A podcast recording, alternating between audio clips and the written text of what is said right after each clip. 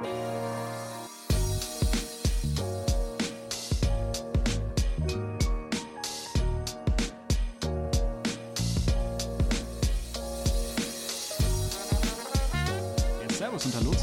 Herzlich willkommen zu einer weiteren Ausgabe des Urtalks. Mein Name ist Christian, aka Mr. Nicewatch. Und ich freue mich sehr, dass ich heute seit sehr langer Zeit mal wieder mit dem Raff zusammensitze und wir zusammen eine Folge aufnehmen können. Wir schauen uns quasi gerade auch in die Augen. Wir sitzen zwar nicht äh, physisch hier zusammen. Ich habe schon kleine Sprachstörungen heute, ähm, heute an diesem ja, Donnerstagnachmittag, an dem wir gerade aufnehmen. Nee, aber wir sitzen uns nicht physisch zusammen, aber wir sehen uns gerade hier zumindest über die Videokamera. Und äh, Raff, ich habe dich schon länger nicht mehr gesehen, beziehungsweise ich habe dich zwar letztens erst gesehen, aber du mich nicht. Äh, ich habe dich in einem Video gesehen, aber da kommen wir gleich auch nochmal drauf zu sprechen. Aber wir haben schon länger keine Aufnahmen mehr zusammen gemacht. Und insofern freut es mich besonders, dass du dir heute da auch die Zeit genommen hast und wir zusammengefunden haben. Und deshalb erstmal Servus, Raff, wie geht's dir eigentlich? Ja, hallo Chris, äh, du hast recht. Ich glaube, wir haben in dem Jahr noch gar nicht miteinander aufgenommen. Ja, ähm, das stimmt.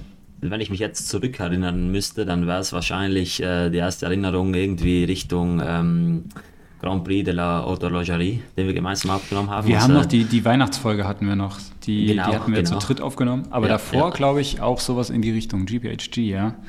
Also das ist her. schon einige, einige Zeit her. Und deswegen freut es mich umso mehr, dass wir jetzt mal wieder gemeinsam aufnehmen. Und ähm, ja, du hast recht. Äh, du hast mich höchstwahrscheinlich, oder ja, du hast mich in einem Video gesehen. Ich habe ähm, ein Video gedreht mit meinem guten Freund Andrea, aka I am Casa aus Italien. Das ähm, große Face Reveal. Das große Face Reveal, das lang erwartete Face Reveal. Ja, und ja. ja. hat sehr, sehr viel Spaß gemacht äh, und ist auch irgendwann ein befreiendes Gefühl. Äh, ich meine, ich bin nicht jemand, der irgendwie äh, ja, scheu ist oder so und irgendwann, du, man hat halt nie dran gedacht, sich zu zeigen, weil es einfach um, um primär um die Uhren ging und das geht das natürlich immer noch, mhm.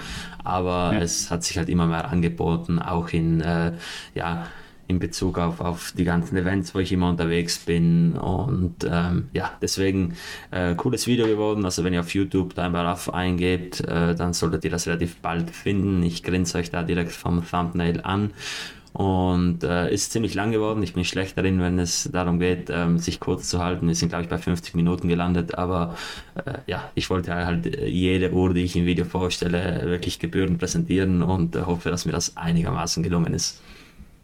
Auf jeden Fall, also ich fand es ein sehr, sehr schönes Video. Guckt euch das auf jeden Fall auf YouTube an. Ähm, wie heißt der Kanal? IM Casa einfach, ne? Glaube ich. Genau, genau. Ja, genau. Also ge geht da mal drauf. Video ist auf Englisch, aber der Raff spricht auch sehr, sehr gutes Englisch und ähm, er stellt ein paar seiner beliebt, äh, seiner Lieblingsuhren vor und macht das, finde ich, auch eine sehr, sehr ähm, schöne Art und Weise. Und ich meine, ich kenne ja dein Gesicht schon und wir hatten uns ja auch schon, schon mal auch wirklich auch persönlich auch getroffen, damals in Gelsenkirchen Genau. Auch wenn wir natürlich normalerweise recht weit immer so auseinander äh, wohnen von unseren Standorten her.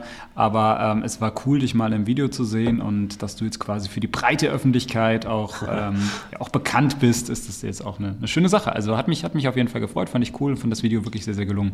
Ich hoffe, ansonsten geht es dir aber auch unabhängig davon auch gut. Und ähm, habt ihr eigentlich noch Schnee? Sitzt du, sitzt du gerade noch so in den ähm, verschneiten Bergen? Oder ich, ich muss ist, mal ist schon wieder rum? So. Weil du bist also jetzt Skifahrer geworden. Ja, ich bin einmal Skifahren gewesen, also ein einziges Mal. Das hat auch erstaunlich gut geklappt. Also nach äh, drei, vier Abfahrten so an diesem kleinen Hang konnte ich dann auch mal so ein bisschen normal ähm, mhm.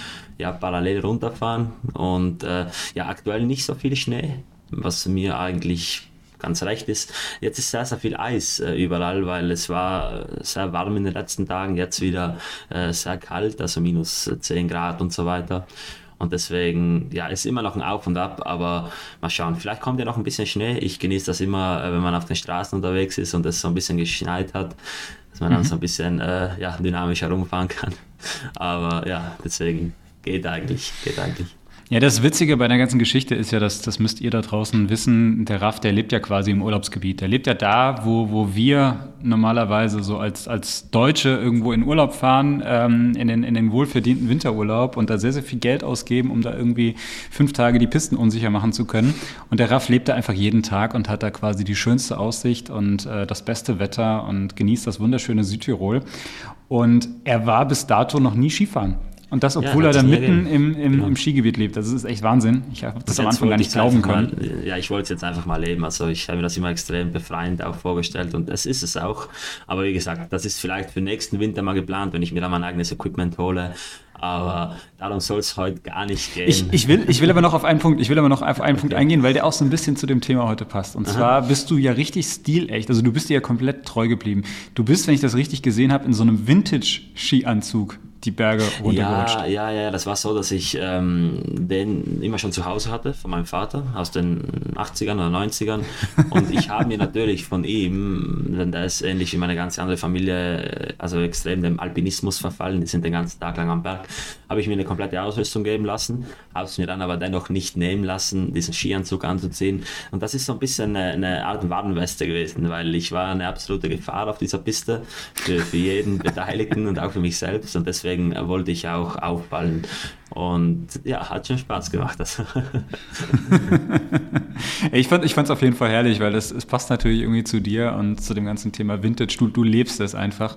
Und, die äh, natürlich die St. Also ich, aus 1980 am Handgelenk. Also, das also beim Raff, ist, beim, beim Raff ist Vintage ist, ist wirklich ein Lebensstil. Ja? ja es ist nicht ja. nur ein, ein, eine Sammeldevise, sondern das ist ein Lebensstil und das feiere genau. ich sehr. okay, Raff, aber dann ähm, lass, lass uns vielleicht mal heute in die, oder zurück zu den Uhren kommen und ein bisschen in die Folge einsteigen starten. Was, was hast du denn jetzt gerade am Handgelenk eigentlich? Ja, ich habe meine neueste äh, Errungenschaft, ich will es nicht mal Errungenschaft nehmen, nennen, sondern äh, meine neueste Liebe am Handgelenk, nämlich meine, meine Cantier, meine Cartier Panther. Mhm. Und ähm, zwar handelt es sich da um das äh, Jumbo-Modell, ähm, den genauen, also die genaue Größe habe ich gerade nicht mehr im Kopf. Ich glaube, das ist auch 29 mm, ja. Ähm, und zwar in der One-Row-Ausführung. Also ja, Jumbo für die Panther. ähm, das ist die, die One-Row-Ausführung. Ähm, die hat am Goldband, äh, also dieses fünfreihige Goldband äh, oder fünfreihige Armband, äh, das ist das Mittelglied äh, aus Gold, auch mhm. die Lünette. Und ja, war ich schon lange auf der Suche nach, äh, wollte anfangs eigentlich eine andere Ausführung, aber habe mich dann doch für die entschieden. Und was soll ich sagen, ich habe die Uhr erstaunlich lange nonstop am Handgelenk, was für meine Verhältnisse eigentlich sehr komisch ist. Und äh, habe die jetzt auch schon zweimal ähm, beim Feiern angezogen. So. Mhm. Und ich muss sagen, die macht unfassbar viel Laune. Die erinnert mich richtig an diese 80er, 90er Jahre, auch wenn ich dann natürlich noch nicht äh, vertreten war. Aber dazu passend das Quarzwerk, dieses, dieses eierschalenfarbene Ziffernblatt mit den blauen Zeigern, ist einfach eine wundervolle Uhr. Die hat auch einen Schnell-Release äh, oder eine schnell äh, Das fand ich beeindruckend. Ja, das, das finde ich echt so ein bisschen, ja. Das ist ein mhm. bisschen mhm. der, der, Konstruktion des Armbands geschuldet. Also das ist nicht äh, beabsichtigt, um das Band wirklich mit dem Finger schnell wegzunehmen, äh, sondern du brauchst schon eine Pinzette. Und wenn du das Band runter machst, dann fallen dir auch direkt die beiden ähm, Endlinks in die Hand. Also die sind da nur dazwischen geklemmt. Also ist jetzt nicht so, dass man das Band abnimmt und ein anderes Band draufhaut, sondern das ist einfach ähm, ja, der Konstruktion geschuldet. Und zudem hat man an dem Band, an dieser, an dieser ähm, Butterfly Schließe auf einer Seite zwei Ösen, das heißt, man kann die Schließe um, let's say, 5 mm verlängern, mhm. aber natürlich auf eine sehr, sehr unästhetische Art und Weise, denn dann hat man am Band äh, ja eben auch 5 mm äh, Abstand zwischen den Gliedern. Habe ich jetzt nicht gemacht. Die Uhr ist mir so ein bisschen zu weit und wenn ich ein Glied rausnehme, viel zu eng. Aber das macht nichts. Also wie gesagt, das war damals ja auch nicht Thema. Ähm, ja. Es geht um eine, um eine schicke Uhr in dem Moment. Die trägt sich ein bisschen locker, ein bisschen lässig. Und äh, ja, ich mag gerade diesen, diesen leicht femininen Touch, den die den Batteria so mit sich äh, führt fühlt sich einfach nochmal besser an als eine Santos in dem Moment mhm. und macht mir unfassbar viel Spaß. Wurde ja auch von sehr, sehr vielen äh, Größen der Gesellschaft, sage ich jetzt mal, getragen. Pierce Brosnan hat die getragen oder ähm, Keith Richards. Und ja, deswegen ist die Panther äh, momentan mein absoluter Favorit. Und wie sieht es mhm. bei dir aus? Auf jeden Fall, also herz, herzlichen Glückwunsch zu der Uhr, cool, äh, passt zu dir. Ich finde die, äh, ich finde die tatsächlich auch schön. Also ich, klar, für mich wäre es gedanklich schon wieder eher so eine Damenuhr, aber das ist mhm. ja egal. Ähm, ich finde die, find die schön ähm, und ich finde auch gerade dieses äh, mit diesem äh, Schnellwechselsystem, das ist genial. Das ist echt super. Ja, das, das ist das damals das halt schon. eigentlich schon, schon ganz lange den anderen voraus gewesen, weil die haben das ja auch schon bei der Roadster eingeführt, wo man dann mhm. ein richtiges Schnellwechselsystem hatte, wie man es heute beispielsweise bei der Santos finden kann, bei der modernen. Und wie gesagt, ja, war tatsächlich damals äh, noch eine, noch eine Herrengröße. Die ist auch als Herrengröße so verkauft worden. Klar. Mittlerweile wurde die aus dem Sortiment genommen. Das heißt, mittlerweile gibt es die, die, ähm, die Jumbo nicht mehr. Also das ist dann ja eben auf das, auf das Vintage-Feld äh, beschränkt. Mhm. Ja, aber das finde ich, finde ich tatsächlich immer wieder beeindruckend, weil du, wenn du dir die modernen Uhren anschaust, hast du ja so das Gefühl, dieses Thema Schnellwechselsysteme, das ist so eine Erfindung der letzten fünf bis zehn Jahre.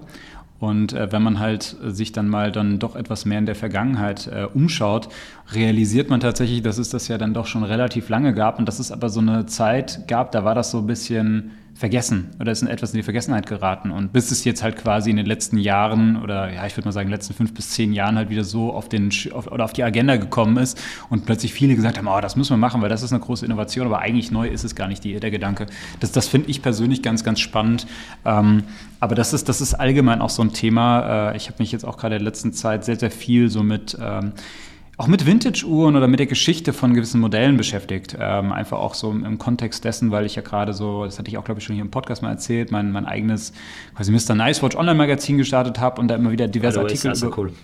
Ja, danke schön, danke schön. Äh, könnt ihr gerne mal gehen auf www.mrnicewatch.de ähm, und ich schreibe da halt regelmäßig Artikel über diverse, äh, über Neuheiten und, und Hands-on-Reviews und so weiter und so fort, was mir so ein bisschen durch den Kopf geht. Ähm, und ich habe mich deshalb ähm, gerade über die Geschichte von einigen Modellen und Marken und, und so, sowas recht intensiv auch eingelesen und mich, mich damit beschäftigt. Und was dann immer wieder faszinierend ist, ist eigentlich, dass man identifiziert, wie viel Innovation es eigentlich schon der Vergangenheit war. Also keine Sorge, ich werde jetzt nicht zum großen Vintage-Liebhaber, das, das nicht, aber ähm, ich, ich war zum Beispiel recht überrascht gewesen tatsächlich, weil ich mich jetzt zuletzt mit, mit Piaget befasst habe, ähm, wie früh die zum Beispiel extrem flache Uhrwerke gebaut haben, bereits in den 50er Jahren. Ja.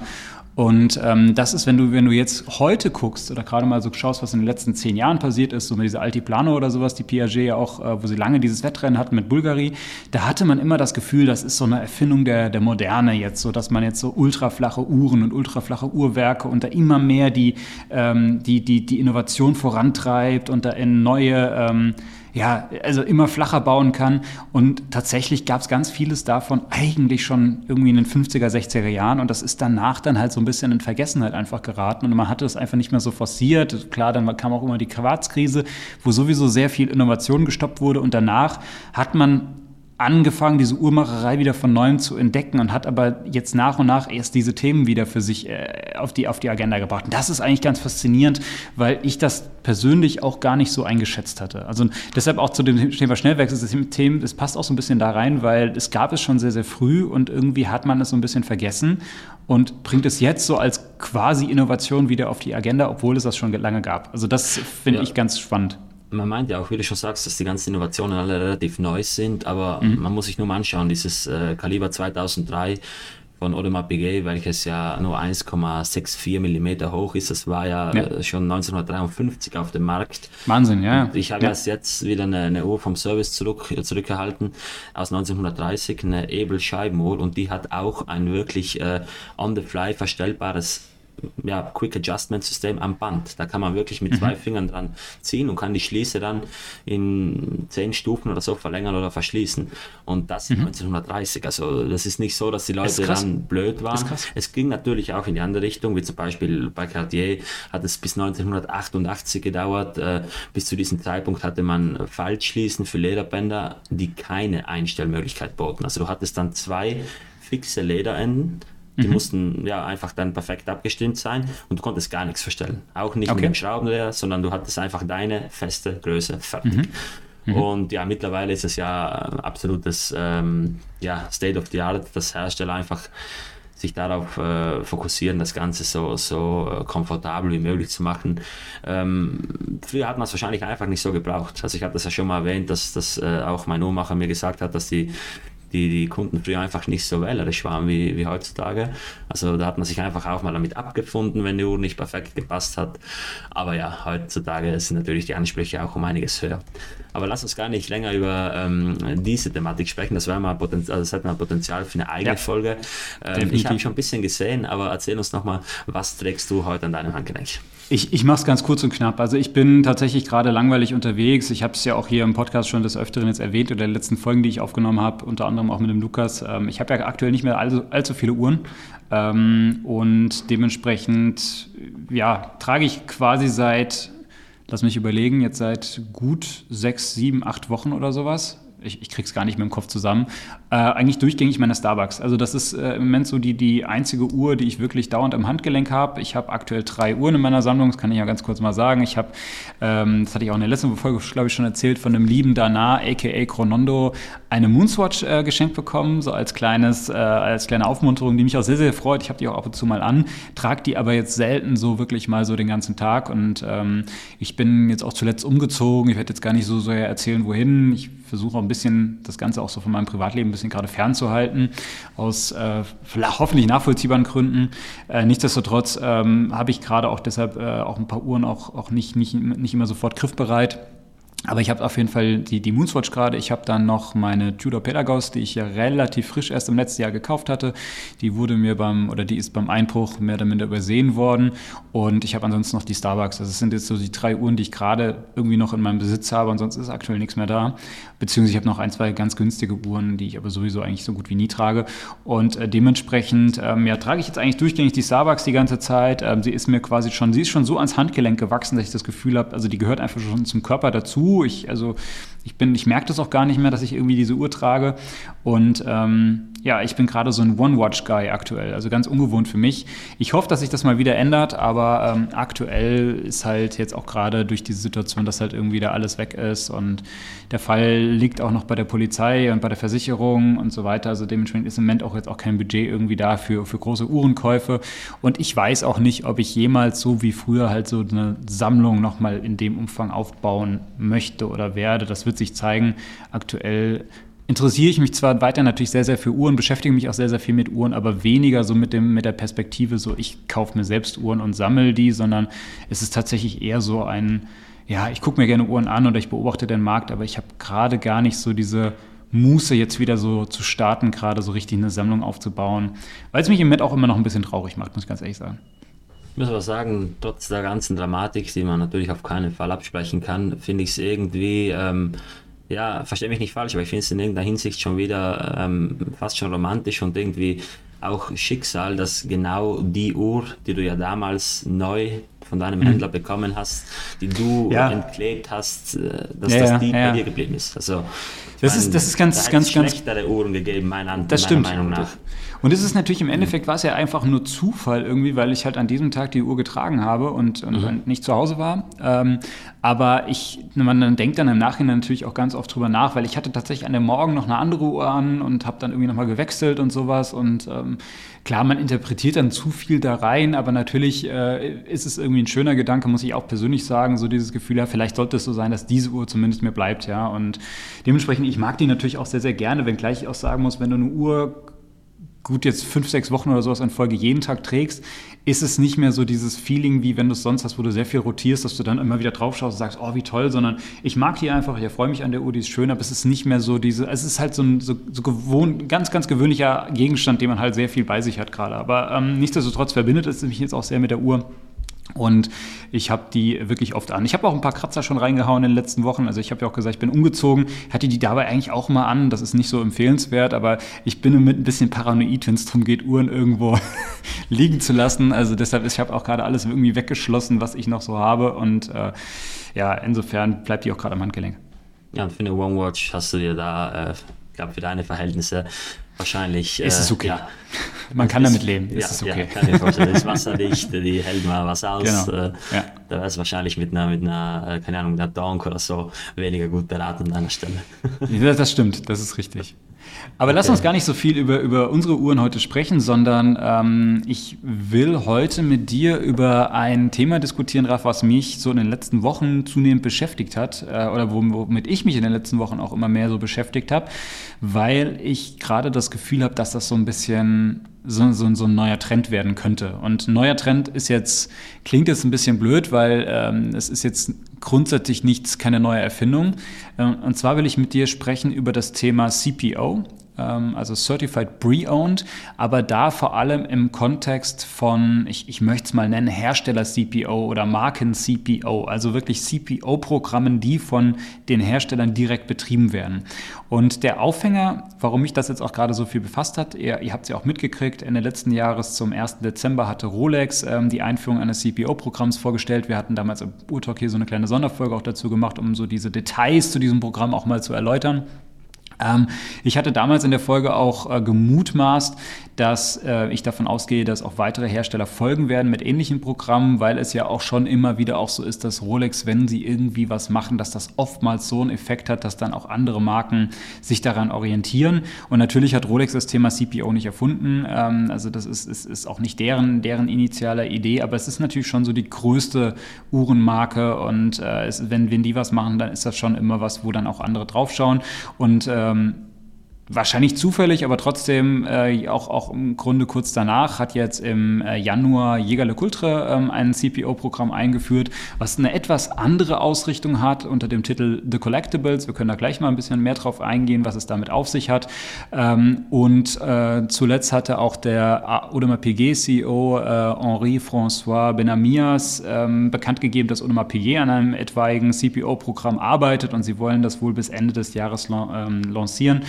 Ähm, er selbst soll ja eigentlich auch dieses Jahr ersetzt werden. Ich glaube, die, die Suche nach einem Nachfolger gestaltet sich wohl etwas schwieriger als gedacht. Insofern geht man aktuell sogar davon aus, dass er noch bis Ende des Jahres an Bord bleiben wird und dieses Programm auch selbst jetzt noch äh, launchen wird. Aber auf jeden Fall AP arbeitet daran. Dann ähm, gibt es ja auch noch ein paar andere Hersteller, die bereits sowas haben. Also ich weiß zum Beispiel, dass Longines schon seit einiger Zeit, zumindest im kleinen Rahmen, ein ähnliches, so ein CPO-Programm hat. Ähm, da gibt es auch eine eigene Boutique in Genf, meine ich, die sich explizit um, um solche äh, CPO-Longines-Modelle ähm, oder darauf ausgerichtet ist. Dann hat Zenit ähm, ein CPO-Programm unter dem Titel Icons, wo sie auch so ausgewählte Meilensteine der eigenen Geschichte äh, immer wieder anbieten. Ich glaube, aktuell zu dem Zeitpunkt ist keine Uhr frei verfügbar. Die sind auch immer schnell weg, weil es dann wirklich so um so Top-Sammlerstücke geht. Aber trotzdem ist es auch ein CPO-Programm. Und ähm, insofern ist es schon ein Thema, was offensichtlich viele Marken gerade umtreibt. Und ich wollte einfach mal mit dir, Raff, so aus dieser Sammlerperspektive auch über dieses Thema CPO sprechen, weil ich glaube, wir zwei sind ja auch sehr unterschiedlich in der Art und Weise, wie wir sammeln. Und ich kann mir vorstellen, dass du auch eine ganz andere Meinung zu dem ganzen Thema hast. Und insofern wollte ich das mit dir mal diskutieren. Aber bevor wir auch auf unsere persönliche Meinung da eingehen, würde ich vielleicht auch mal damit starten wollen, dass wir darüber reden, was sind denn eigentlich so die Treiber? Also warum äh, ist es denn für Hersteller interessant, so ein CPO-Programm zu starten. Und äh, weiß nicht, Raf, hast, hast du da, hast du da eine äh, Idee? Was, was, was meinst du, warum, warum ist das jetzt so ein Ding, dass plötzlich, äh, dass so doch einige Marken, auch gerade große Hersteller, sich so auf die Agenda schreiben? Ja, das ist ähm, eine sehr, sehr gute Frage, mit der ich mich äh, zurzeit jeden Tag beschäftige. Ich schreibe auch meine Bachelorarbeit ähm, zum, zum Thema Vintage schon. Mhm. Und mir ist einfach aufgefallen, dass es aus mehrerlei Hinsicht natürlich vermehrt zu, ja, zu einer erhöhten Attraktivität von Vintage-Uhren kommt. Das kann einerseits preislicher Natur sein, aber natürlich mhm. auch deswegen, weil ähm, ja, die Uhren irgendwo eine historische Relevanz haben. Und äh, ja, weil, wenn man sich jetzt mal die aktuellen Uhren ansieht, es meiner Ansicht nach ganz oft äh, ja, ein, ein großes äh, hin und her kopieren ist. Also es werden sich alte Ikonen angesehen, es werden die leicht modifiziert, aber dennoch äh, ja, irgendwo abgeändert und, und das in der Hoffnung, dass man einfach an den, an den alten Hype äh, anknüpfen kann. Und aus dem Grund kann ich mir vorstellen, dass die Hersteller da eine Attraktivität drin sehen, das Ganze zu machen. Natürlich hat man auch die, die, ähm, also diesen Effekt, dass die, ja, die Vintage-Modelle eine, eine reelle oder eine reale Seltenheit, eine reale Begehrlichkeit haben. Das ist jetzt nicht eine neue auf 200 Stück limitierte Uhr, äh, die dann den Leuten angeboten wird und vielleicht noch irgendwie zurückgehalten wird, sondern man hat da wirklich teilweise Stücke, die hoch selten sind und die haben ja auch eine, ja, eine natürliche Verknappung. Die werden immer mhm. weniger. Mhm. Man hat es erst ähm, gestern, also wir nehmen hier heute einen, einen Donnerstag auf, äh, gestern in der Story von Amsterdam Vintage Watches gesehen und ich habe auch mit, mit Jasper darüber gesprochen. Der hat eine IWC zum ähm, Service geschickt, zu IWC. Mhm Und hat zu ihnen gesagt, ja, ähm, macht mir bitte einen Werkservice und einen Archivauszug, aber lasst mir bitte die Zeiger auf der Uhr, die Originalen. Dann haben sie gesagt, nein, das geht nicht, das können wir nicht machen. Dann hat er die Uhr zurückgehalten, hat die Zeiger abmontiert und hat die Uhr zu ihnen geschickt. Und dann haben sie gesagt, ja, wir müssen halt neue Zeiger drauf machen. Und da meinte er, ja, macht, macht das. Ich werde danach halt wieder meine originalen Zeiger montieren. Hat die Uhr dann zurückbekommen und dann haben die neue Zeiger drauf gemacht und sie haben am originalen schwarzen Ziffernblatt die ähm, Leuchtpunkte durch Luminova ersetzt, also mhm. die Uhr zerstört. Und ja, das ist so ein Beispiel, was äh, demonstriert, warum die guten Vintage-Uhren immer weniger werden. Es gibt leider immer wieder ähm, Leute, die versuchen, die irgendwie durch, durch Eingriffe und Push zu verbessern, zu verschönern und das klappt nie.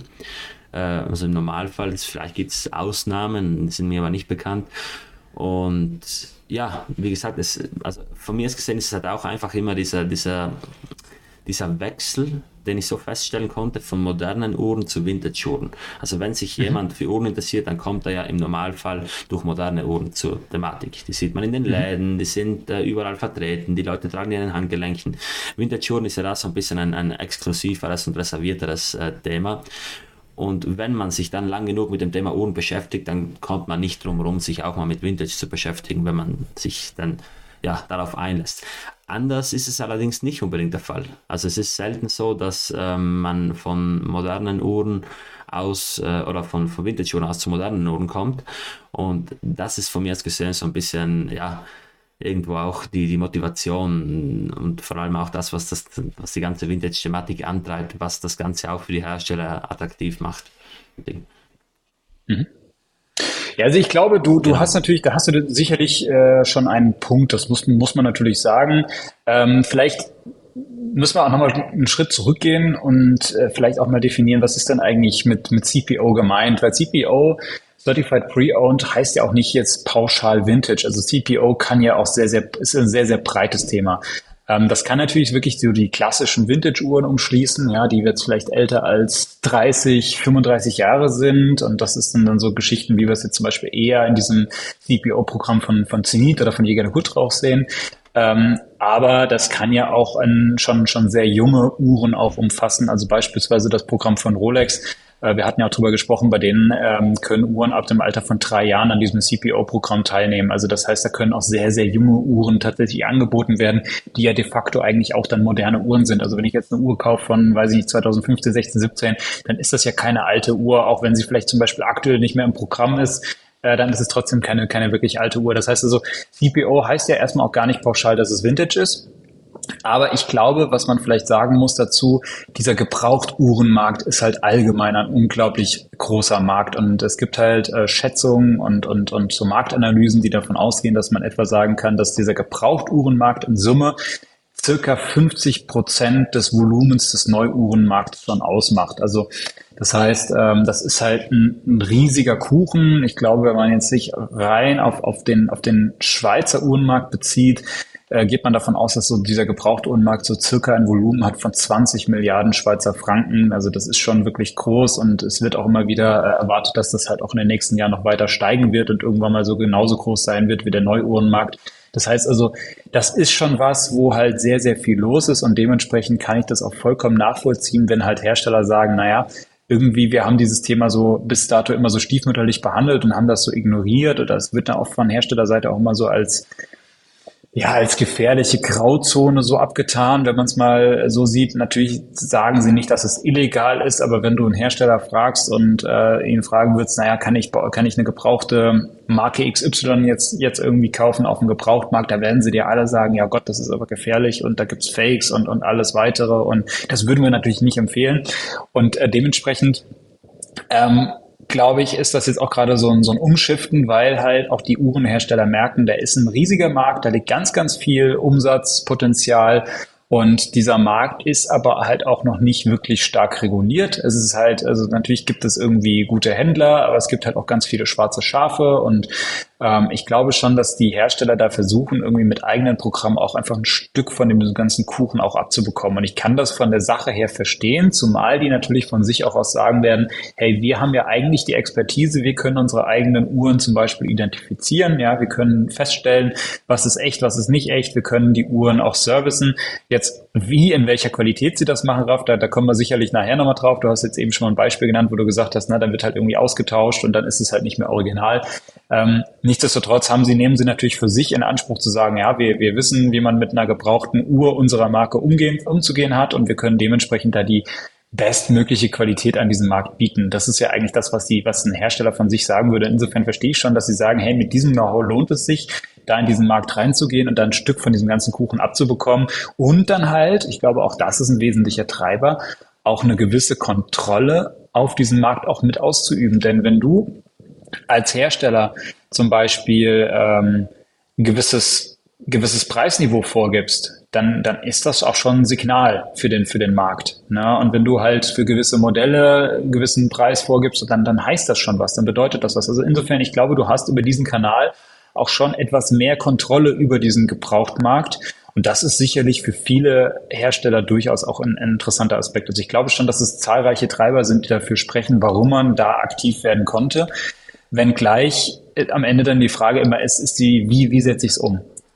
Und ähm, da hast du eben schon mal so ein Beispiel genannt. Gut, das war jetzt äh, von, von IWC und das war jetzt nicht bezogen darauf, ähm, auf, auf, auf, deren, auf ein CPO-Programm von IWC, das gibt es ja noch nicht. Aber ähm, das war jetzt schon darauf bezogen, dass du gesagt hast, naja, so ein Service an einer, an einer Vintage-Uhr zum Beispiel ist nicht unbedingt das, was der Hersteller macht, vielleicht auch das Beste. Das ist, dann können wir dann nachher auch nochmal drauf eingehen, ähm, wenn wir so ein bisschen mehr drüber sprechen. Was sind denn eigentlich die, die Vorteile für den Kunden, aber vor allem, was sind denn auch die Nachteile für den Kunden? Weil was heißt denn das dann letztlich auch? Ähm, lass uns, lass uns nochmal auch so auf das Thema Preise zu sprechen kommen. Weil das hatte ich jetzt gerade in dem Kontext äh, dieses Rolex CPO-Programms sehr, sehr viel gehört, diese Diskussion, dass Leute sich unglaublich echauffiert haben über die, ähm, ja, über die, Insel, über die angebotenen Preise oder die auf die aufgerufenen Preise. Und zwar ist es ja so gewesen bei, bei dem Rolex CPO-Programm, der, der erste ähm, oder der erste Konzessionär, der offiziell dieses Programm betreiben darf, also Rolex betreibt das ja mit, mit diversen Konzessionären, ist Bucherer. Und die Konzessionäre sind selbst für die Gestaltung der Preise zuständig. Das heißt also, Rolex gibt das tatsächlich nicht vor, sondern der, der Konzessionär kann selbst die Preise festlegen.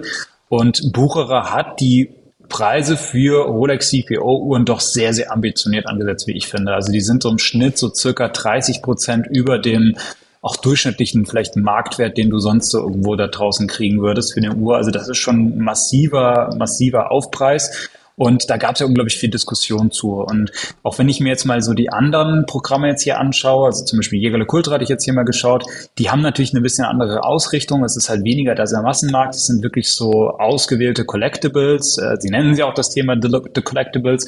Aber auch diese Uhren haben durchaus ihre stattlichen Preise. Ich glaube, die günstigsten fangen da irgendwie bei 17.000, 18.000 Euro an und dann geht das hoch bis 30, 40, 50.000 Euro. Je nach Modell. Ähm, das heißt, auch das ist jetzt keine, ähm, sage ich mal, keine Schnäppchenkiste. Ne? Es ist jetzt nichts, wo du jetzt irgendwie hingehst, weil du sagst, ah, ich gucke jetzt einfach mal, welche, welche alten Jägeruhren gibt's denn und wo kann ich ein gutes Schnäppchen machen, sondern äh, auch da ist der Hersteller relativ, relativ teuer. Wie, wie bewertest du das, Raf? Also wie, wie schätzt du die, die Preise da ein? Du bist ja auch jemand, der äh, sehr preissensibel ist, wenn es um den ähm, Kauf von Uhren geht. Du guckst ja auch immer, dass du, dass du einen guten Deal machst. Ist sowas dann überhaupt für dich interessant, so ein Programm? Nein, also äh, bei mir ist es so, ich äh, kaufe die, Katze gerne im Sack. das ist ein offenes Geheimnis. Ähm, hatte bislang eigentlich immer Glück, aber ich weiß, das kann natürlich auch schief gehen. Aber wenn jemand auf Nummer sicher gehen will, dann hat er natürlich äh, durch solche Programme eine sehr, sehr gute Möglichkeit, sich einfach ohne jegliche Recherche eine ja, eine Vintage-Uhr ranzuholen, die einem gefällt, die wohl nachweislich auch gut ist. So nachweislich in dem Sinne, ja, dass sie gut im, also in, in, in also in der Hinsicht gut ist, wie sie der Hersteller so betrachtet. Also das muss jetzt nicht immer der, das, der beste Sammlerzustand sein. Ja. Ähm, Stichwort ersetzte Leuchtmittel, ersetzte ähm, Ziffernblätter, Zeiger, Kronen, Armbänder, Lünetten, Gläser. Und äh, ja, wie gesagt, äh, für mich ist es dahingehend nicht attraktiv, weil ich einfach den, ja, die Jagd danach vermissen würde. Also ähm, ihr wisst es ja sowieso, für mich macht das Kaufen, also die Jagd nach Uhr, das Suchen, das Verhandeln, und auch dieses gewisse Risiko einen wirklich entscheidenden Teil aus äh, ja, des, des, des, Gesamt, äh, des gesamten Erlebnisses bei einer Uhr. Und aus diesem Grund äh, kommt das für mich nicht unbedingt in Frage. Aber wie gesagt, für die Leute, die einfach in dem Moment ähm, ohne Sorgen einfach nur eine, eine alte historische Uhr kaufen wollen, die ihnen gefällt und die vor allem auch die finanziellen Mittel für sowas haben, da ist das äh, ja eine wahrscheinlich sehr, sehr gute Möglichkeit. Ich stelle mir das immer so vor, ähm, wie das bei einem Oldtimer so wäre. Ich meine, ich äh, interessiere mich für Oldtimer, so.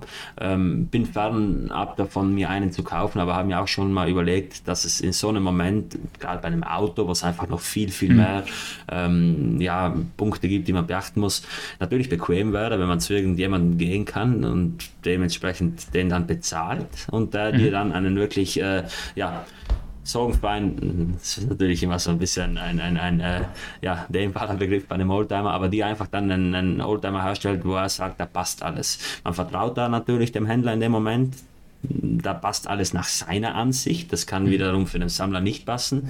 Aber ich glaube, dass das auch bei Uhren so ist, weil ähm, ich bekomme ganz oft Nachrichten von, von, von euch Zuhörern, wo mir Leute schreiben, ja, sie wollen sich jetzt langsam mal in dieses Vintage-Gebiet reinwagen im mhm. Sinne von, äh, da habe ich immer so ein bisschen im Kopf, keine Ahnung, du, du begibst dich jetzt äh, in, in irgendeine äh, verlassene alte äh, Villa rein und du weißt halt nicht, worauf musst du aufpassen, fallen da jetzt irgendwelche Ziegel vom, vom, vom, vom Dach runter oder so weiter. Es, ja, es, es ist aber auch schon oftmals so, so ein Minenfeld, muss man schon sagen. Du musst dich schon auskennen. Ist es auch, ist es ja, auch, absolut. Also, also ich habe ich hab auch Leute äh, in, in, meinen, in meinen Nachrichten gehabt, die haben mir voller Stolz ihre Uhr präsentiert und meinten dann, ja, sie haben jetzt lange äh, sich informiert und lange gesucht und äh, gejagt und so weiter. Und dann haben sie leider eine Uhr gekauft. Das habe ich ihnen dauernd auch äh, ja, sehr schonend beibringen müssen, die einfach in, in, in jeglicher Hinsicht nicht gut war. Also wirklich Uhren, die, die äh, ja einfach nur noch äh, komplett äh, weich waren, also komplett runterpoliert waren, ausgetauscht in alle, mhm. in alle Richtungen. Und ich meine, natürlich, wenn jetzt jemand nur mit einem mit einem Austauschziffernblatt kauft, dann ist das kein Grund, äh, jetzt irgendwie, keine Ahnung, zu sagen, dass die Uhr schlecht ist. Für mich persönlich käme es nicht in Frage, aber die Uhren sind ja dann nicht nicht, äh, ja, in dem Moment nicht für die Tonne. Also die haben ja dennoch ihre Daseinsberechtigung. Aber das muss man auch immer so ein bisschen unterteilen. Also ich persönlich weiß nicht, ob wirklich ein Hardcore-Sammler jetzt bei so einem CPO-Programm kaufen würde, außer natürlich, er findet dort eine Uhr, die er sonst nicht findet. Also ich weiß, mhm. dass in so einem Fall ähm, ja, Kompromisse gemacht werden. Und, und äh, da würde man dann wahrscheinlich auch nicht unbedingt ähm, auf, auf jede Kleinigkeit achten, wenn denn wiederum der Preis passt. Also äh, für mich persönlich ist es so, dass ich ungern etwas kaufe, wo ich nicht 100% davon überzeugt bin. Und ich mache nur sehr, sehr ungern Kompromisse, denn wie gesagt, ich finde, dass man bei Uhren keine Kompromisse machen sollte. Es gibt mhm. sehr wohl Alternativen, weil man hört immer wieder dieses Thema, ja, wenn jemand eine Submariner will, dann wird ihn keine andere glücklich machen. Das finde ich totalen Schwachsinn. Natürlich wird es ihn wahrscheinlich nicht glücklich machen, wenn er jetzt eine, eine äh, Steinhardt kauft, weil er dann ja. einfach nicht, das ist ein Substitut. Aber sich umzusehen, und, und alternativ glücklich zu werden, das ist absolut möglich. Also, wenn, man, wenn ich mich zurückerinnere, ich, ich wollte auch mal eine Datejust. So, das war damals so das, was ich unbedingt haben wollte. Mittlerweile, äh, ja, ist das fernab meiner Interessen. Das, ist auch übertrieben. Ich finde die natürlich immer noch cool. Aber ähm, ich habe keineswegs einen einzigen Kauf äh, gemacht, um, um das irgendwie zu kompensieren. Und deswegen, ja, nochmal zurückzukommen. Ich finde ja irgendwo, dass das ähm, ja für Sammler, für wirklich Sammler, die, die tief drin sind, ist es meiner Meinung nach nicht wirklich attraktiv. Und auch für solche, die sich an das Thema rantasten wollen, nicht. Denn ich finde, zum Rantasten ist es einfach der bessere Weg, wenn man sich einfach mal Literatur dazu kauft, vielleicht mal eine günstige Vintage-Schuhe bis 100, 200, 300 Euro kauft, einfach mal so ein bisschen das Gefühl zu erleben. Mhm. Ist das was für mich? Äh, kann ich damit leben, nicht mal in den Pool geworfen zu werden, zwecks mangelnder Wasserdichtigkeit? Und, und ja, dann äh, ist es, wie gesagt, dieser, dieser ganz, ganz wichtige Faktor, der, glaube ich, äh, uns Vintage-Fans alle verbindet, einfach diese, diese Jagd Weil, wie gesagt, bei uns ist es nicht so, dass du in den Laden reingehst und dann sagst, ja, die habe ich heute mitnehmen können, weil ich und mein Konzi äh, uns äh, in die Augen geschaut haben und dann war es Liebe auf den ersten Blick, sondern du musst da wirklich jagen. Und das ist halt immer dieser Punkt, warum ich persönlich einfach mit, mit, mit Leuten viel lieber rede, die so Vintage sammeln, weil es gibt einerseits die Uhr und es gibt andererseits die Story. Klar, bei modernen Uhren gibt es auch manchmal eine Story, zum Beispiel ja. einer Submariner, war ja auch eine sehr, sehr interessante Geschichte, wie das damals äh, zustande gekommen ist. Aber wenn dir dann jemand erzählt, dass er seine, ähm, keine Ahnung, seine Vintage Ballrouter, ähm, ja, keine Ahnung, auf die skurrilste und kurioseste Art und Weise irgendwo gefunden hat von der mhm. Erstbesitzerin, die, keine Ahnung, ja, du weißt, was ich meine. Und dann, dann, dann wird es einfach interessant. Und das ist so der Punkt, der bei diesem ganzen CPO-Programm leider nicht mitgekauft werden kann. Ja, du natürlich, weil du die Uhr jetzt nicht, nicht selbst jagen musst. Also du kannst sie quasi dann direkt erwerben und das ist relativ einfach. Natürlich vorausgesetzt, sie haben das Modell, was du suchst, ist ja auch nicht immer alles sofort verfügbar. Ähm, aber klar, natürlich ver verstehe versteh ich auf jeden Fall. Ähm, ich, ich wollte trotzdem noch mal kurz auf dieses Thema mit den Preisen zu sprechen kommen. Ähm, weil ich da einfach nochmal äh, auch, auch erklären möchte, dass ich das durch, also dass ich da durchaus Verständnis dafür habe, dass eine CPO-Uhr von einem Hersteller teurer ist als so die, das Durchschnitt, als, der durchschnittliche Marktpreis oder der durchschnittliche Marktwert eines, eines gleichwertigen Modells.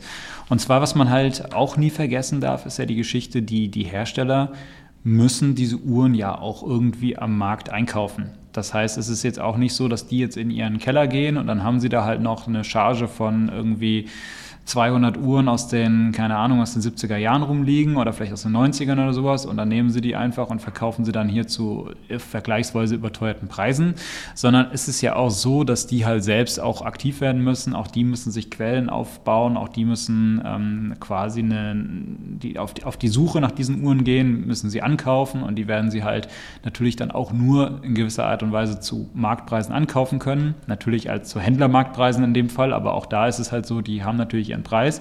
Und dann, was man halt auch dazu sagen muss, so ein Hersteller nimmt ja dann für sich in Anspruch, auch einen gewissen Aufwand in so eine Uhr reinzustecken. Das heißt also, also da kann man ja davon ausgehen, dass da mindestens mal die Servicekosten mit reinfließen, weil so, weil so eine CPO-Uhr, die wird definitiv erstmal einen Service bekommen, gerade wenn sie ein, ein besonders altes Modell ist. Ähm, ich weiß jetzt zum Beispiel, das fand ich ganz interessant bei Jägerle Kultre in dem äh, The Collectibles-Programm, was sie da haben. Da geht es dann vor allem, gehen viele dieser Uhren wirklich in die Restaurationsabteilung, weil das sind dann wirklich so alte Stücke, dass dann halt wirklich da nur Experten rangelassen werden. Ich glaube zum Beispiel, dass die dort auch jetzt nicht irgendwie äh, Leuchtmasse und sowas erneuern, also zumindest die Uhren, die, die ich da in dem Shop gesehen habe. Da ist zum Beispiel eine sehr schöne Shark Deep Sea, das ist so ein, so ein schöner äh, Vintage-Taucherchronograph, knapp 60.000 Euro Preis, also muss man so sagen, auch sportlicher Preis, aber die hat zum Beispiel noch so ein wunderschönes Tritium-Zifferblatt und, und wunderschöne Tritium-Leuchtmasse auf den, auf den Zeigern und sowas. Also da, ich glaube, die, die, die restaurieren das dann eher ganz liebevoll und, und tauschen da jetzt nicht pauschal einfach aus, aber da hat natürlich auch jeder Hersteller so seinen anderen Ansatz. Ich weiß zum Beispiel bei Rolex ist natürlich eher so, dass sie, dass sie klar, die haben so ihre Vorgaben und dann wird halt oftmals auch ein Serviceblatt reingemacht, ja, weil Rolex sagt, sie möchten quasi die bestmögliche Variante dieser Uhr rausbringen, aus, aus deren Sicht. Also das ist sicherlich, da hat jeder nochmal eine eigene Vorstellung. Aber unabhängig davon, es fließt Aufwand in diese Uhr rein, das muss man dazu sagen. Und ähm, dann werden sie natürlich halt auch oftmals auch über die offiziellen Kanäle oder über die offiziellen Verkaufskanäle des, des Herstellers auch wieder in den Umlauf gebracht. Das heißt, natürlich kann das jetzt sein über den eigenen Online-Shop, aber zum Beispiel auch bei Rolex ist es jetzt so, da wird es dann wieder über den Konzessionär verkauft. Das heißt, auch der Konzessionär braucht natürlich irgendwie seine Marge. Und ähm, wenn dann halt so viele Parteien daran beteiligt sind und wenn dann im Zweifel halt auch noch bei manchen Uhren dann wirklich mehrere Tage auch Aufwand da reingesteckt wurde, weil, weil revisioniert oder vielleicht so restauriert und vielleicht auch Ersatzteile, also Jägerle Kultra auch ganz spannend, die, die äh, machen es sogar so, dass sie ähm, auf alten Maschinen gewisse äh, Teile, die heute gar nicht mehr produziert werden, dann nochmal nachproduzieren können, wenn irgendwas defekt ist und so weiter, also stecken da wirklich Arbeit rein. Und dann verstehe ich natürlich auch, dass sowas halt auch einen höheren Preis hat, als jetzt eine Uhr, die jetzt in Anführungszeichen nur von einem Vintage Uhrenhändler oder von einem Graumarkthändler einfach eingekauft wurde. Der hat dann mal die geöffnet, hat dann mal drüber geguckt und geguckt, ob die läuft und verkauft sie dann direkt wieder. Das ist halt ein ganz anderer Aufwand. Und dementsprechend ähm, muss man einfach auch verstehen, dass sich solche Preise dann natürlich irgendwie auch am grundsätzlich ähm, auch am Markt orientieren, beziehungsweise wenn dann halt so viel Aufwand reingeflossen ist, dass es dann halt auch, auch überhalb des Marktpreises einfach angeboten werden muss. Das kann ich schon nachvollziehen. Dafür, was halt der Hersteller dann ja bietet, ist dann halt eben diese in Anführungszeichen erhöhte Sicherheit, dass sie sagen, okay, diese Uhr, wir garantieren, dass sie echt ist und kriegst du dann quasi ja wieder in so einem Fullset, ja, ob das jetzt das Original Fullset von damals ist oder ob das halt jetzt ein Vintage ein spezielles CPO-Fullset ist, was jetzt der Hersteller neu auf den Markt gebracht hat, so wie es jetzt Rolex hat, ja, das sei nochmal dahingestellt, aber du kriegst im Grunde eine, eine Uhr mit Garantie und allem drum und dran, ja, und da kann ich schon verstehen, dass das halt teuer, also dass das halt mehr kostet als so der normale Marktwert. Nichtsdestotrotz ist halt immer die Frage, wie attraktiv ist es, wenn halt die Preise halt so deutlich über den Marktwerten sind. Und da hattest du ja auch eben jetzt auch schon mal gesagt, ähm, Du kaufst lieber die Katze im Sack beispielsweise oder du, du bist auch jemand, der da eher mal auch so ein Schnäppchen macht. Und ich muss zum Beispiel auch sagen, also ich bin auch jemand, wenn ich, wenn ich eine Uhr kaufe, bin auch gerade bei einer Gebrauchtuhr, da bin ich schon sehr preissensibel. Da gucke ich schon sehr genau, wie ist der Preis auch im Vergleich zum Markt und kriege ich das gleiche Modell nicht vielleicht noch irgendwo günstiger. Und dann ist es natürlich auch immer ein Abwägen, ähm, also vorausgesetzt, es gibt diverse von diesem Modell äh, verfügbar, aber äh, dann ist es natürlich auch immer ein Abwägen, Kondition Beispiel, also der Zustand der Uhr, ja, es ist dann natürlich dann immer auch ein Aufweis, Aufpreiswert und so weiter. Aber ich, ich würde auch behaupten, dass tatsächlich viele dieser CPO-Programme gar nicht so attraktiv für die Hardcore-Sammler sind, die ganz tief drin sind, ähm, weil sie halt über ihre eigen, durch ihr eigenes Wissen und durch ihre eigenen Quellen, die sie sich vielleicht aufgebaut haben, auch einfacher an gewisse Modelle kommen und da auch selbst bewerten können, ob die gut sind oder nicht und dann halt auch diese Jagd mögen und dementsprechend dann aber auch trotzdem auch zu besseren Preisen einkaufen können. Also ich, ja, also wie gesagt, äh, sorry, wenn ich dich jetzt Ja, ja bitte, gerne. Ich, gerne. Finde, ich finde nicht, dass die Sammler die Zielgruppe für das Ganze sind. Gleich auch wie bei einem Rolex CPO, wo ja auch moderne Uhren angeboten werden oder hauptsächlich moderne Uhren.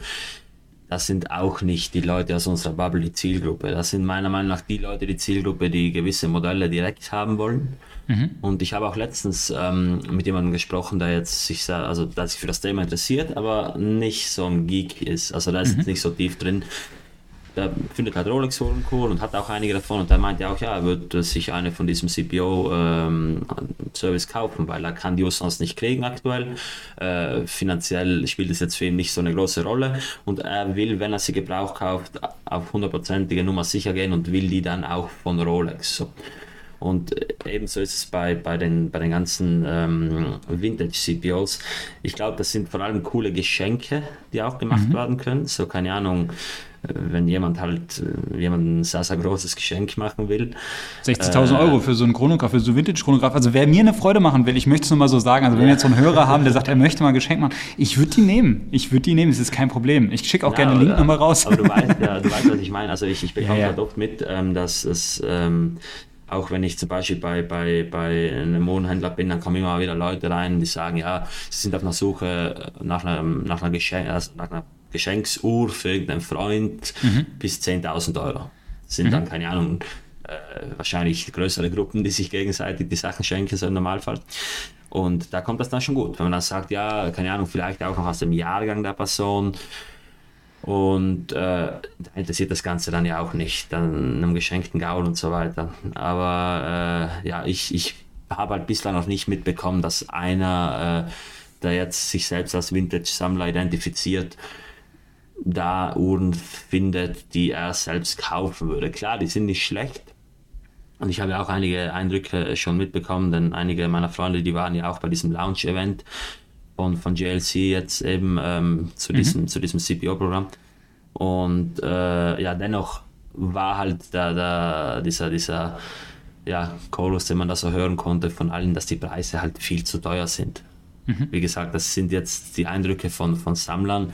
Aber klar, also man bezahlt selbstverständlich einen Premium drauf, weil es vom Hersteller selbst ist. Und da kann sich das erlauben. Das ist ja überall so. Das ist ja dann äh, vergleichbar mit einer neuen Uhr, die dann auch nochmal teurer ist, als vielleicht gebraucht ist.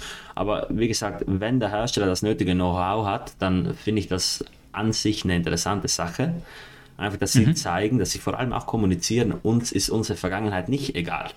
und das finde ich auch wichtig. Stehen genau. jetzt nicht mehr dahinter. Ja.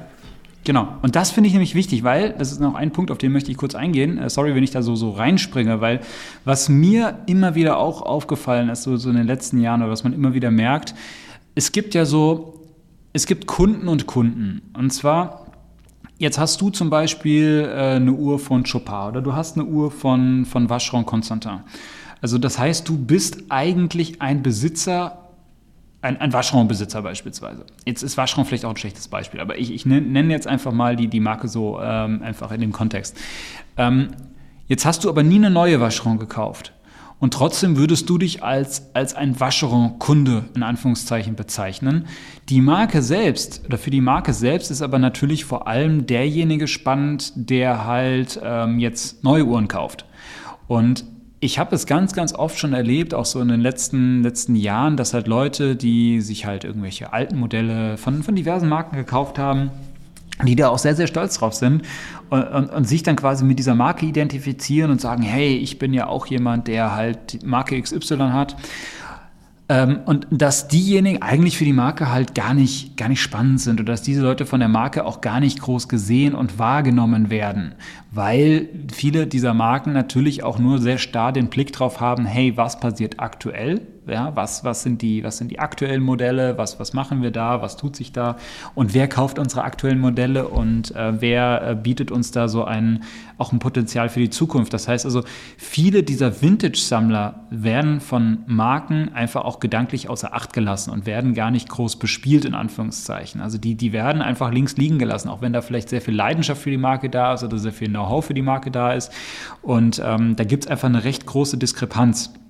Und ähm, das finde ich, finde ich eine ähm, ganz interessante, ähm, oder das ist mir halt immer wieder aufgefallen, das ist ein ganz interessanter Aspekt einfach, dass es da, ähm, dass, dass, dass Marken da oftmals diese eigene Geschichte und diese, diese, diese eigene Historie einfach gar nicht so äh, auf dem Schirm haben und sich einfach darauf fokussieren, was passiert aktuell. Und hier bei diesem CPO-Programm, wie du schon sagst, ist es wirklich ganz bewusst so, dass man natürlich irgendwie die eigene Tradition, die eigene Story, die eigenen Modelle der, der jüngeren und älteren Vergangenheit auch wertschätzt und dementsprechend kannst du auch als, als Vintage-Uhrensammler für so eine Marke dann auch interessant sein oder bist dann natürlich auch interessant, gerade wenn du sowas zum Beispiel kaufst.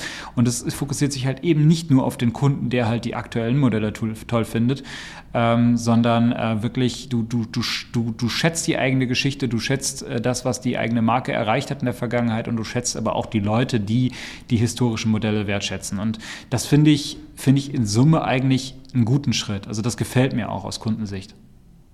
Mhm. Ich finde, es muss ja nicht mal unbedingt nur in Form eines CPOs gemacht werden. Natürlich, das ist das, was bis zum Schluss Geld in die Kassen des Herstellers Klar. bringt. Aber ja. allein wenn man beispielsweise solche Serviceleistungen wie Longines äh, liefert, die ja kostenlose Archivauszüge anbieten, ähm, dann ist das ja auch schon, dass man einfach demonstriert, ähm, dass einen die Uhren von damals nicht äh, egal, egal, sind. sind. Und ja. gerade im Beispiel von Longines, Longines wurde meiner Meinung nach einfach äh, durch, die, durch die Swatch Group äh, ja irgendwo ähm, unterdrückt, ist vielleicht ein bisschen hart. Aber wenn man sich Longines von damals ansieht, dann waren die ja wirklich äh, ja, ebenbürtig mit Marken wie Patek. Vielleicht mhm. nicht von Prestige, aber von der Qualität äh, definitiv. Mhm. Und das hat sich jetzt dermaßen geändert, dass Longines ja eigentlich äh, ja, als fast schon Einstiegsmarke positioniert wurde, mhm. auch preistechnisch. Ja. Und dementsprechend finde ich es halt cool, dass die wenigstens dann auf einer, auf der anderen Seite sich wirklich noch um die, ähm, ja, um die, um die Sammler ähm, kümmern, die ja wirklich bei Longines äh, hoch, hoch informiert sind. Wirklich, ich bin da im Kontakt mit äh, einigen Longines-Sammlern und äh, das ist wirklich also eine Expertise, die die da an den Tag legen, die findet man nicht, also die findet man nicht häufig.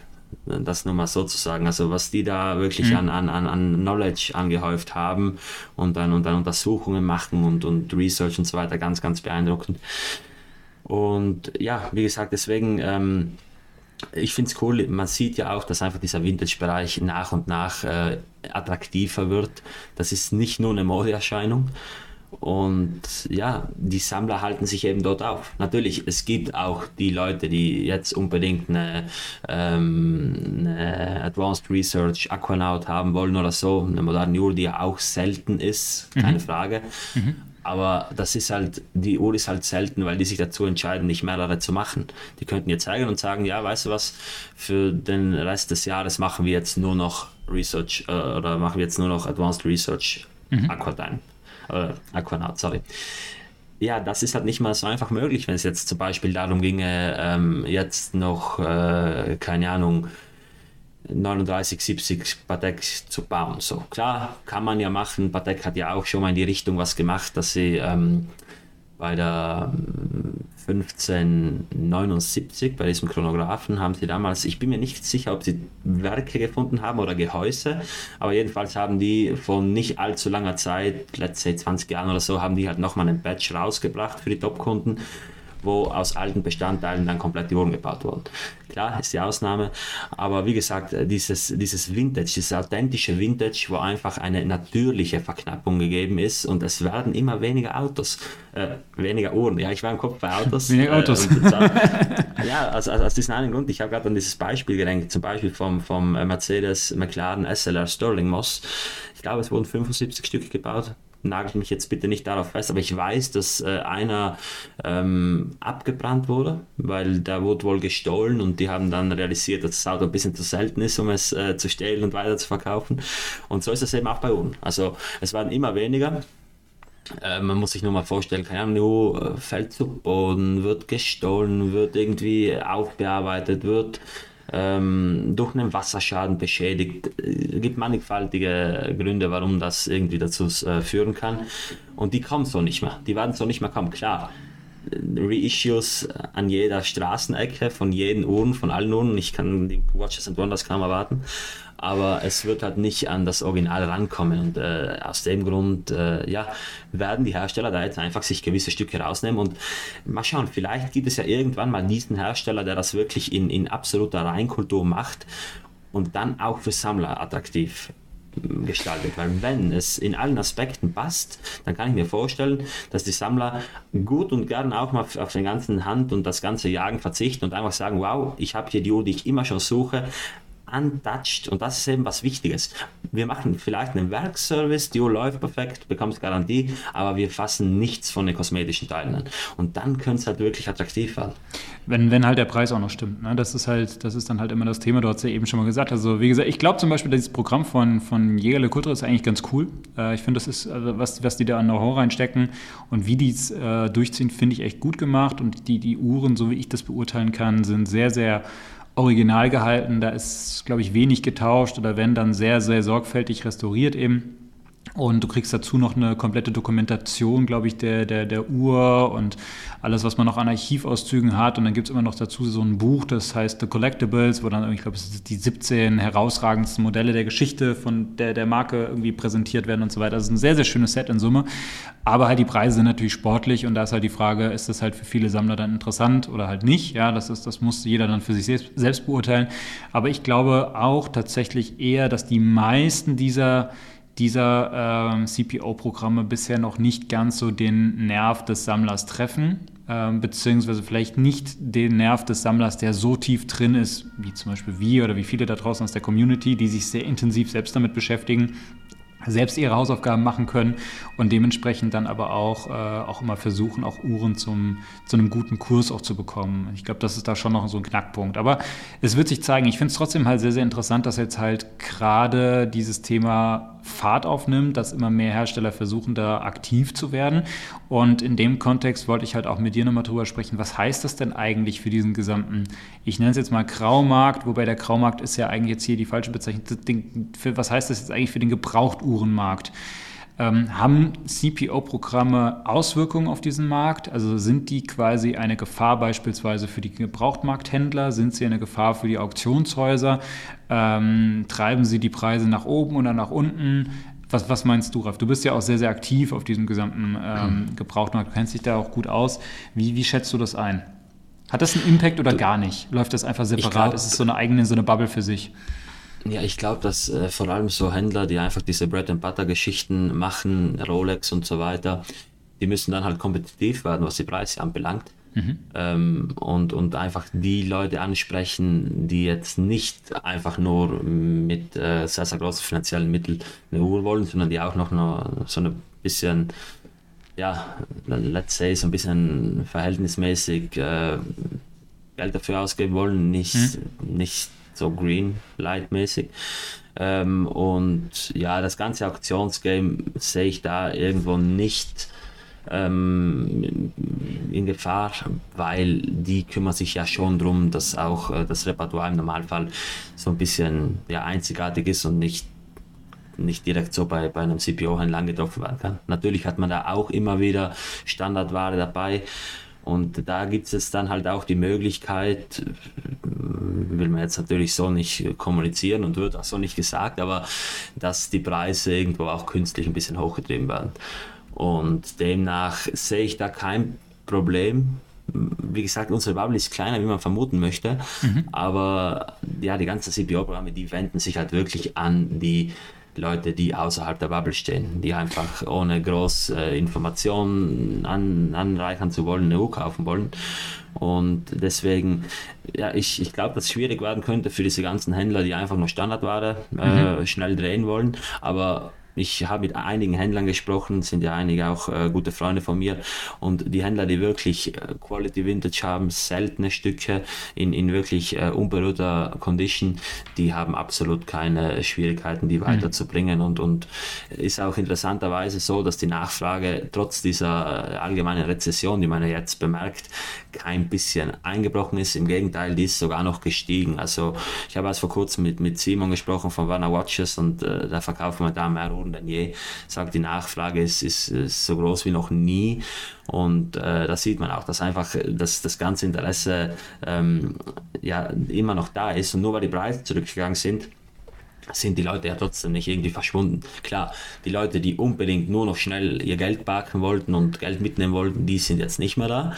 Aber die Leute, die sich irgendwie Gedanken gemacht haben, bis sich, keine Ahnung, Uhr XY leisten können, die sind jetzt erst recht äh, ja, interessiert, wenn die Preise leicht zurückgegangen sind, minimal. Aber wie gesagt, in diesem Vintage, Neo-Vintage-Bereich habe ich das persönlich nicht feststellen können. Ja, wobei das ja auch ein Bereich ist, der halt eher die Sammler auch anspricht. Ne? Und die Sammler sind ja, ja nicht weg. Ja, ja, ich glaube halt, diejenigen, die Eben. jetzt gerade raus sind, sind halt die, die einfach so, ich, ich, ich parke irgendwie Geld als Investment in einer, in einer Uhr und dann sind es ja in der Regel auch moderne Uhren oder halt die, die berühmt-berüchtigten Hype-Uhren. Und die sind natürlich runter. Aber sonst so diese Vintage, diese wirklich diese Vintage-Materie, das ist ja nach wie vor ein Feld der Sammler und der Liebhaber. Absolut. Und deswegen glaube ich nicht, dass das den Markt, also natürlich, es wird Uhren noch weiter voranbringen, das sicher, es wird Uhren äh, einfach noch beliebter machen, mhm. aber ich glaube nicht, dass das jetzt wirklich uns Sammler groß, ja, irgendwie, irgendwie treffen wird, unter Anführungszeichen. Mhm. Also ich, ich, ich gebe dir insofern recht, als dass ich auch glaube, dass diese CPO-Programme vor allem eine Gefahr sind für die, in Anführungszeichen, diese, diese schmutzigen, unsauberen Händler, die halt ähm, sich nicht spezialisieren, die keine Expertise wirklich haben, sondern die einfach relativ stumpf und ohne, ja, ohne da auch viel reinzustecken, einfach irgendwie, vielleicht auch in der Regel wahrscheinlich eher neuere Uhren einfach ankaufen und, und verkaufen und versuchen schnell zu drehen, aber da jetzt halt auch keine keinen Mehrwert bringen. Und ich glaube halt, die Händler, die halt wirklich gut sind, die die Mehrwerte generieren, die halt wirklich ihren Kunden eine gute Kundenbeziehung aufgebaut haben, die genau wissen, was ihre Kunden wollen, die vielleicht auch für diese Kunden explizit suchen, die äh, äh, Uhren auch sourcen einfach, die Recherche reinstecken, die, die wirklich auch sicherstellen können, dass die Uhren, die du da kaufst, dass das außergewöhnliche und gute Stücke sind. Ich glaube, die haben kein Problem. Die, die, das, die, die sind safe, ja. Ähm, aber ich glaube halt, es es gibt halt doch auch, muss man ja auch ehrlich sagen, gerade in den letzten Jahren sind sehr viele so Uhrenhändler, Gebrauchtuhrenhändler aus dem Boden gesprossen. Sehr viele sind ge gefühlt, gab es auch ganz viele so halbprofessionelle Dealer, viele Leute, die irgendwie so nebenbei mal angefangen haben. Und ich auch, ich handle übrigens so ein bisschen mit Uhren und sowas. Und ähm, dann lässt man es vielleicht im Zweifel über ein Gewerbe laufen.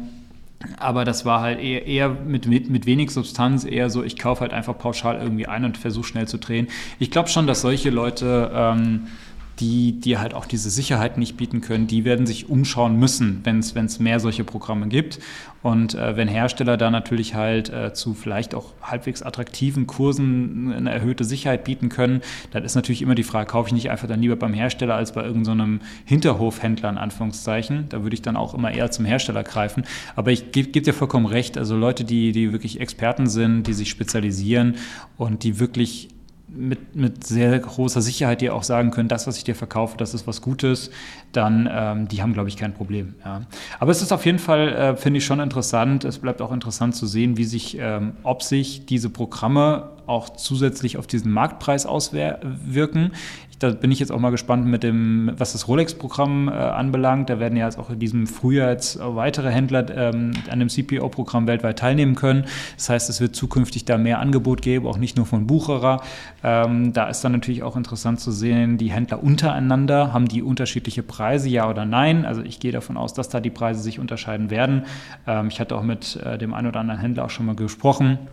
Ähm, viele wissen jetzt noch gar nicht, ob sie daran teilnehmen können oder nicht, aber die überlegen, die machen sich schon alle Gedanken, ähm, was setzen wir für Preise an und die, die überlegen schon und die sind auch nicht alle so drauf, dass sie sagen, ja, wir setzen so hohe Preise an wie wie bei Bucherer beispielsweise. Ich denke schon, da wird es auch günstigere Angebote geben und ich denke, am Ende wird der, regelt der Markt auch immer irgendwie das, äh, das, das ganze Preisniveau und ähm, ist auf jeden Fall interessant zu sehen, was da passieren wird, aber ich, ich finde es prinzipiell, muss ich, um das einfach mal so zum Ende hin vielleicht auch nochmal aus meiner persönlichen Warte zu bewerten. Ich, ich finde es gut, dass es diese CPO-Programme gibt. Ich finde, das bietet dem Kunden schon eine äh, erhöhte Transparenz, es ist eine, ein Sicherheitsmechanismus, der da irgendwie eingesetzt wird. Und wenn ich was kaufen will, wo ich sage, okay, ich weiß, das ist dann authentisch und das kommt von der Marke und ich habe im Zweifel eine Garantie, also ich habe quasi so das, das sichere Paket, dann kriege ich das. Und das, das finde ich prinzipiell gut. Da sehe ich erstmal gar nichts Schlechtes bei. Die, die Frage natürlich ist halt immer, und, und das ist halt so der, der Punkt, den ich natürlich auch sehe, wie wird das Programm halt ausgelegt von den Herstellern? Was sind eigentlich die Vorgaben für dieses Programm? Was muss so eine Uhr erfüllen und wie authentisch muss sie am Ende noch sein, wenn sie in so einem Programm teilnimmt? Und ich bin schon bei dir, dass ich so Geschichten wie wir tauschen irgendwie Zifferblätter oder Tritium, äh, also Tritiumblätter oder Tritiumzeiger und so, wir tauschen das einfach pauschal aus, weil wir wollen, dass die bestmögliche Version dieser Uhr an den Markt kommt. Da bin ich auch kein Freund von, muss ich ganz ehrlich sagen. Das, das finde ich, das ich auch schade. Da zerstört man natürlich auch einen gewissen, diesen gewissen Vintage-Charme.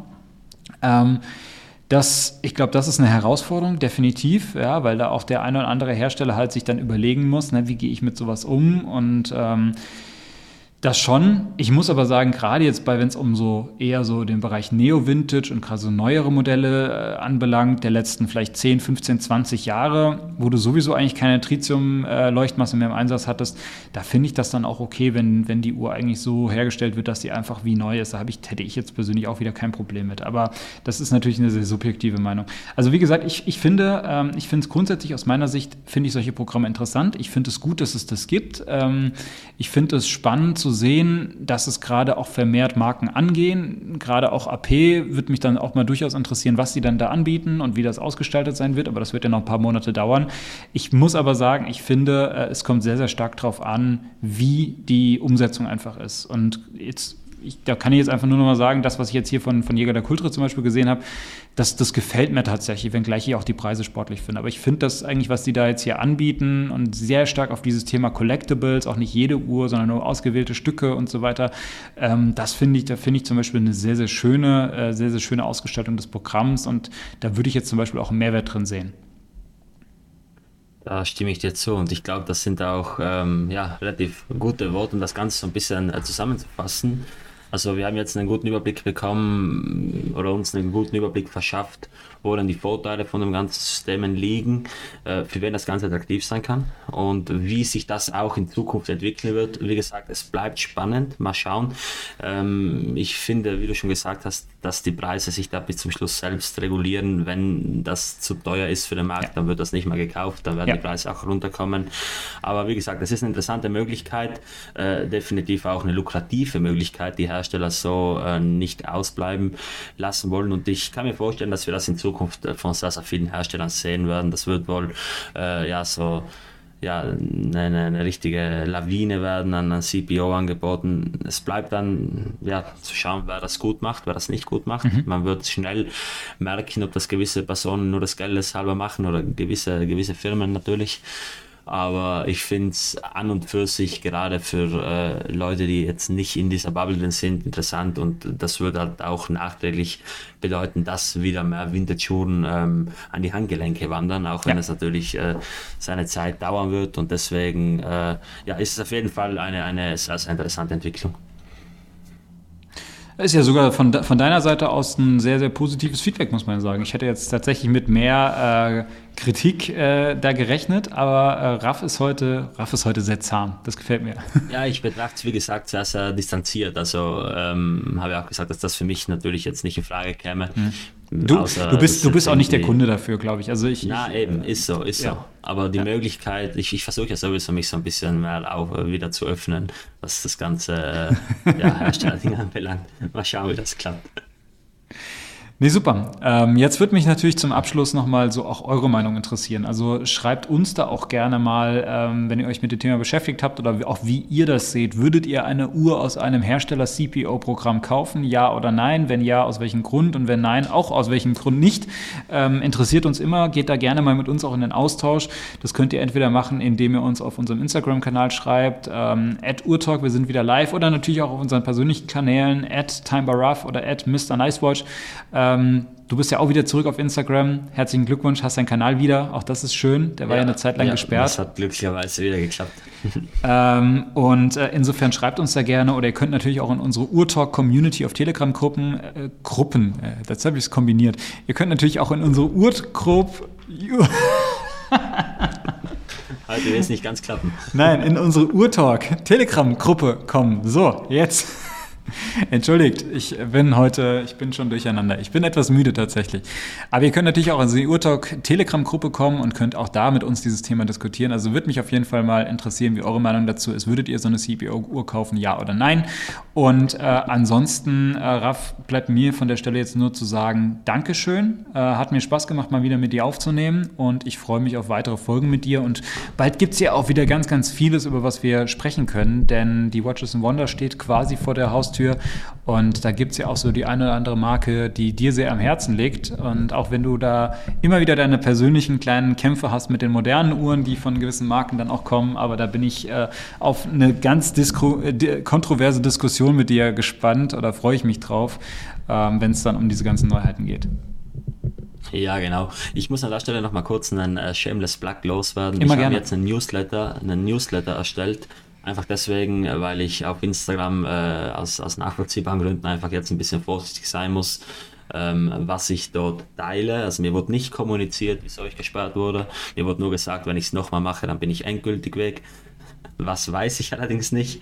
Äh, deswegen habe ich mir einen Newsletter erstellt. Äh, den Link dazu findet ihr in den Show Notes. Ich freue mich über jeden, der ähm, da subscribt und ich verspreche euch äh, hoch und heilig, dass ich euch nichts fußspammen werde. Ja, das war's dann noch von mir. Alles klar, super. Dann, dann abonniert Raffs Newsletter. Geht auch gerne mal auf meine Seite www.mrnicewatch.de, äh, lest euch gerne mal ein bisschen durch, äh, lasst auch da etwas Liebe da. Ich freue mich über Kommentare und, und Feedback und Anmerkungen zu den Artikeln.